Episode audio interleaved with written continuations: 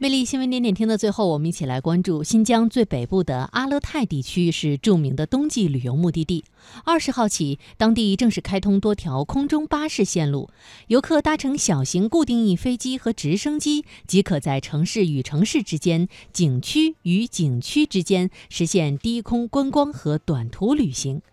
新疆阿勒泰地区与哈萨克斯坦、俄罗斯、蒙古国接壤，境内拥有冰川河流、森林草原、沙漠戈壁等自然风景旅游资源两百多处。由于雪量充沛、雪存存雪期长，这里的雪质极佳。近年来，当地著名的喀纳斯、可可托海等景区竞相发展冬季旅游。根据了解，上个雪季阿勒泰地区接待游客二百二十六点六八万人次，二零一八至二零一九雪季有望突破三百万人次。